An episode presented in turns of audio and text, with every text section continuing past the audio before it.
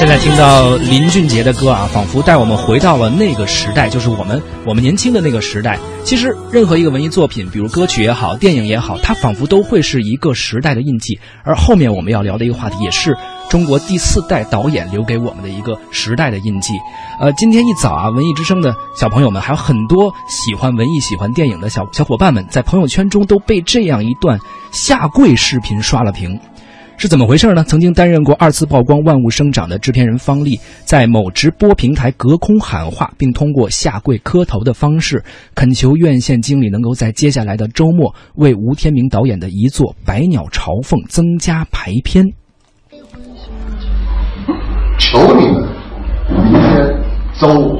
后天周六这三天周周日，给我们《百鸟朝凤》电影一个机会。只要你们能做，我什么都能做。我真的用中国最传统的方式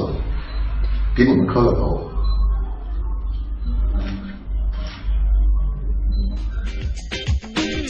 这个视频可能一早的时候大家都在自己的手机上看过了啊，没错，这让我想起一个已经成型很久的词，叫拜票，一般会运用在这个。拉选票，像这个美国这种啊，选总统的这种情况下，呃，而方丽这个拜票拜的是希望这个院线方增加《百鸟朝凤》的排片量，因为可能有了排片量，才会有在商业院线进账的这个票房的收入啊。那么今天呢，我们想问大家一个问题了，其实《百鸟朝凤》可能因为方丽的这一拜，也进入了更多的人的视线。它是这个导演吴天明的遗作啊，但是我相信可能还是有很多小朋友们，呃，包括其实像我们这样的人，呃，是没有看过这部电影的。知道他就是近期拍的一些作品，比如《万物生长》二次曝光，这个是我们稍微熟悉的。哦，我们知道方丽，对的，对，吴天明是这样。方丽之前也有过一些比较比较有代表性的一些作品。呃，他的《万物生长》二次曝光，还有包括韩寒之前的叫那个叫什么来着？那个公路片，对对，是方励制片的。而吴天明导演呢，其实是早先一位电影人，在这个陈凯歌也好。张艺谋也好，他们公开接受采访的时候都提到过这位提携他们的电影业的前辈啊，吴天明导演的一座《百鸟朝凤》。那么现在呢是正在商业院线上映的过程当中，但是呢票房成绩似乎不是很理想啊。排片七天以来呢，累计的票房仅有三百六十四万的收成。于是呢，方丽就出现了我们刚才的那一段视频啊，希望在接下来的时间里增加周末的排片。所以也希望大家参与到今天我们的互动啊。您听了这位制片人磕头这个求。排片的这件事情，您会动容吗？而日常你又会因为什么样的原因去选择看艺术电影呢？欢迎您关注我们的微信公众号“文艺大家谈”和我们进行互动。同时，我们也会有礼物赠出，是中国木偶剧院建院六十周年的童话音乐剧《桃花仙子》的演出亲子套票。嗯，发送您的留言到我们的微信公众账号“文艺大家谈”就可以了。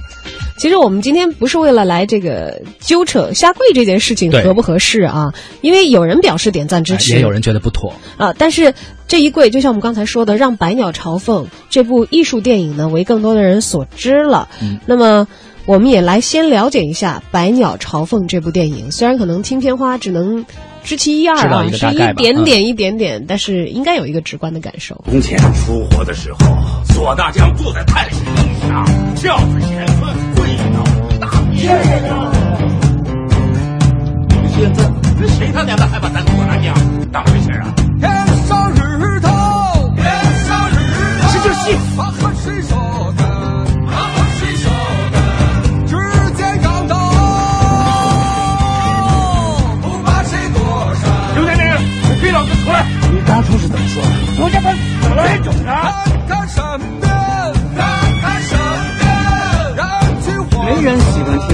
听你被长鸡巴推出来的声音。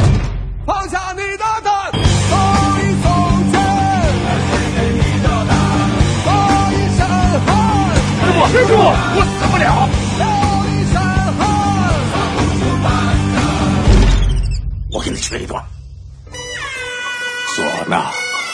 不是吹给别人听的，是吹给。自己听的。哎，以上的声音片段来自《百鸟朝凤》。其实这部电影呢，故事不是太曲折，人物的命运呢也算不上离奇，讲的是两代唢呐匠人的故事啊。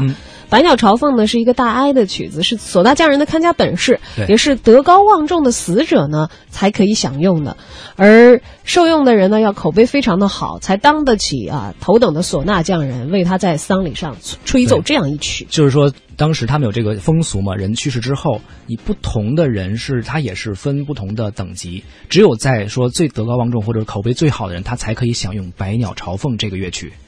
嗯，刚才通过这样一段片花啊，我们能够听到非常浓郁的这个黄土地的风情，而且唢呐这样的我们的民族乐器。所以说，这部影片我们通过这个片花就能够了解到，它是一个十分中国化、本土化的一个呈现，表现非常本土化，而且应该是呃在农村的背景下，但它其实并不全是在说农村。哦，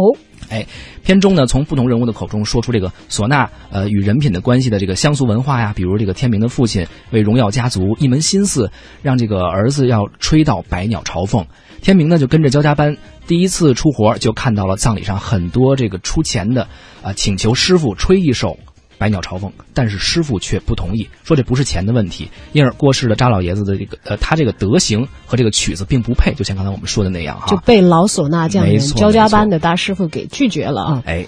那么焦家班对接班人的要求呢，是要把唢呐给吹到骨头缝里，因为这样的人才可以拼命的把这个活计给传下去。观众呢也随着剧情一直期待着百鸟朝凤的出现。当然，影片当中有一个高潮了啊，在这儿我们要剧透吗？啊，其实还可以留一点悬念哈、我们就是大概介绍一些他的这个背景，或者说他讲了一个大概的故事。对，因为啊毕竟我们很多人可能还是像小昭和小东一样没有哎看过这个影片还，想去院线看一看。啊对，我们也保留这个呃还未知的吸引力吧。对对对而我们的影评人韩松洛呢，却是扎扎实实的把这个影片已经看过了。我们来听听看他是怎么评论的。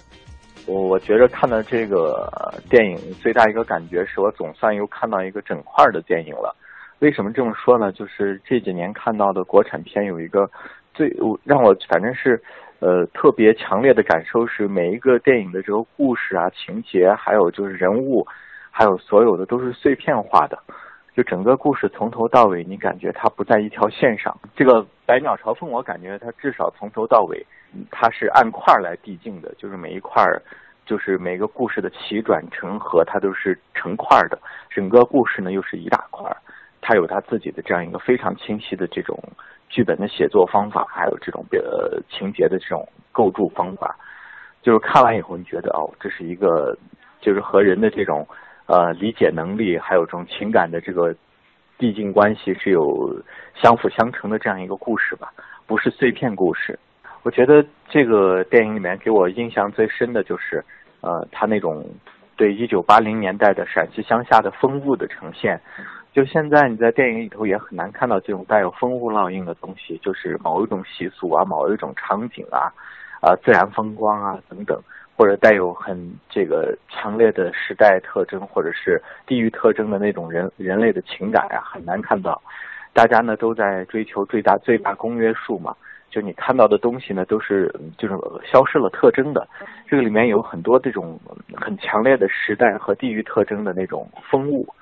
啊，包括那种它的自然风光啊，那种小镇生活呀、小镇上的那种民间习俗啊等等，嗯，都是，就是那种风物，让人看了觉得至少很长见识，在他这里面都是，呃，满满的就呈现出来了。尤其人情之美，就里面的，就是师傅和这个徒弟之间的这种人情关系，师娘和徒弟之间的关系，还有这个师兄弟之间的关系，小镇子上人之间的那种。呃，蕴藏在每天的打招呼啊、婚丧嫁娶之间的那种人情之美，嗯，他把它就点点滴滴的捡起来，而且呢，借助这个唢呐这件事情，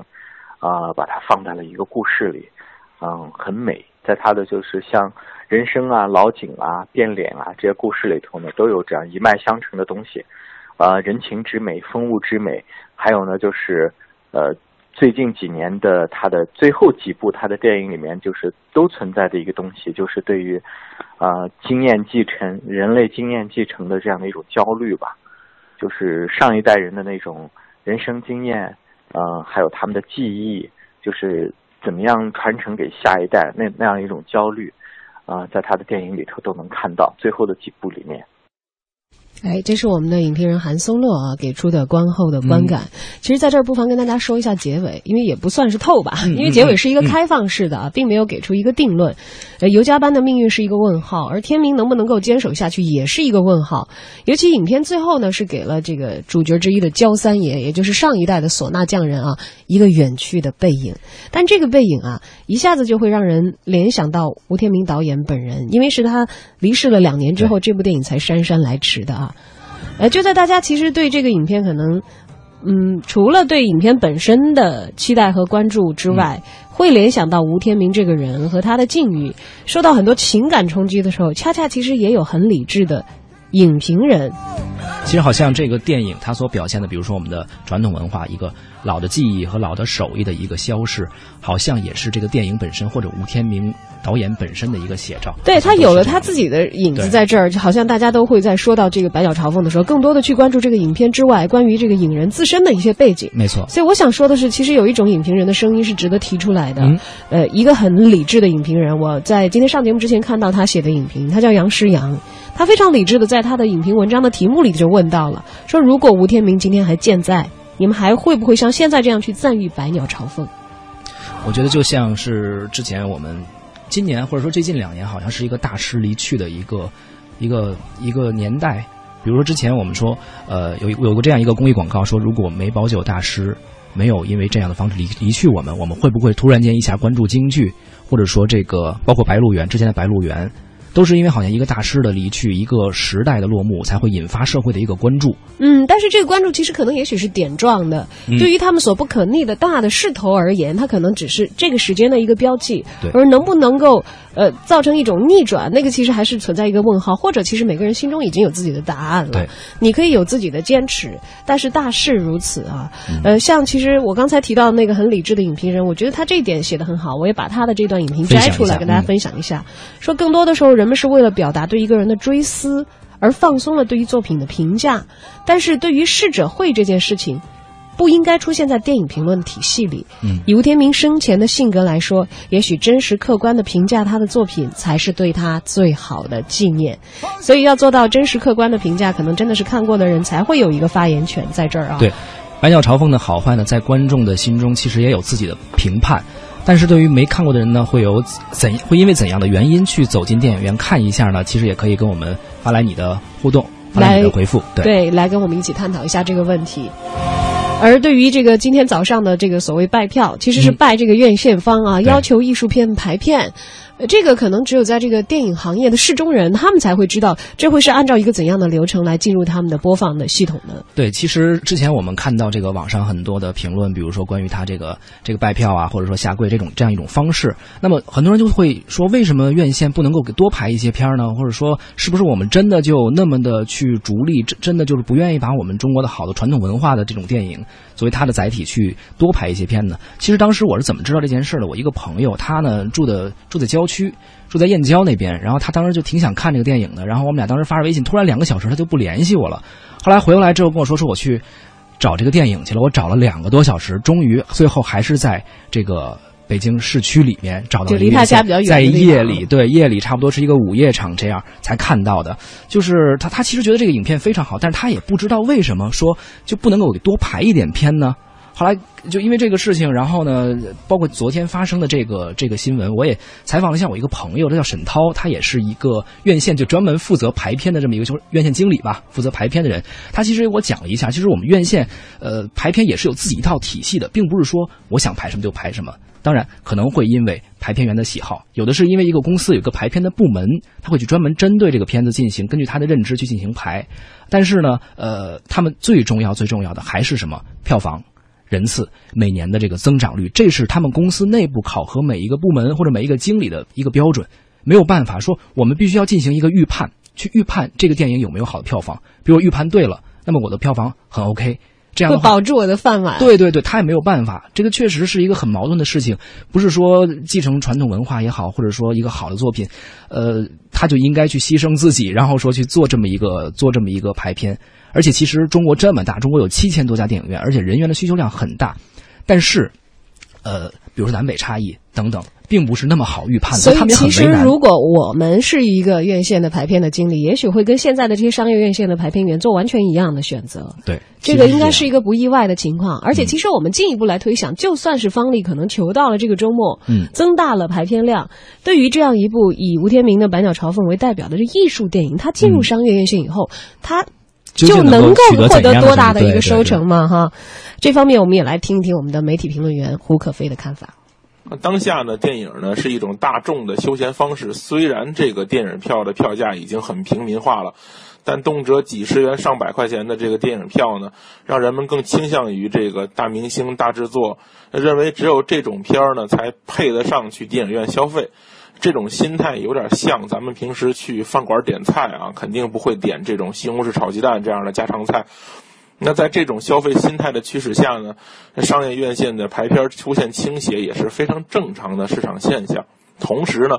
大部分人不愿意接受悲剧啊，不愿意接受有被常理的艺术加工啊，认为皆大欢喜的影片才是休闲和娱乐，题材沉闷或者较为压抑的这种文艺片对于原本压力就很大的上班族呢，是一种负担，所以大家宁肯下班以后去电影院看一个老掉牙的呃超级英雄题材的电影呢，也很不乐意去看一个较为悲情的这种文艺片。这种审美情趣的匮乏，呃，和当下工作节奏和心态有关系，所以培养艺术情趣呢，不不是一个特别容易的事儿。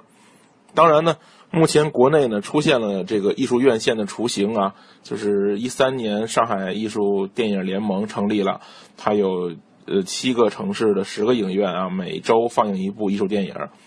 北京也有很多，大概有四家吧，在我看来，这个电影资料馆、百老汇、尤伦斯，包括世纪坛数字艺术馆，他们的也都建了比较成熟的艺术影院。即便如此呢，在我看来依然存在着一些问题，因为。如今，国产艺术电影从数量到质量上呢，不能满足一个影院的需求。同时，由于进口配额限制的问题呢，想在电影院里，嗯，看到国外艺术电影作品也不是特别容易。所以，同时呢，艺术电影的受众呢，存在比较严重的眼高手低的情况。他们高学历、高素质、眼光高，但消费水平低。当电影票价超过四五十块钱的时候，通常大部分人会转向网上寻找片源，所以缺乏片源、缺乏运作经验，也缺乏真正坚定的消费者，所以这个是我认为，呃，艺术电影目前存在的最大问题。很多人说这个艺术院线的形成可以解救艺术电影，我觉得这种说法还为时尚早。所谓的这种电影教育。并非是高校电影系培养从业人员的这种专业教育，而我认为是一个丰富多元的电影生态，呃，让一个观众通过长时间的观影形成自己对影视影像美学的文化环境，这种改变才是真正电影教育的成功。而这种文化环境的变更和进步，可能还需要很长的时间。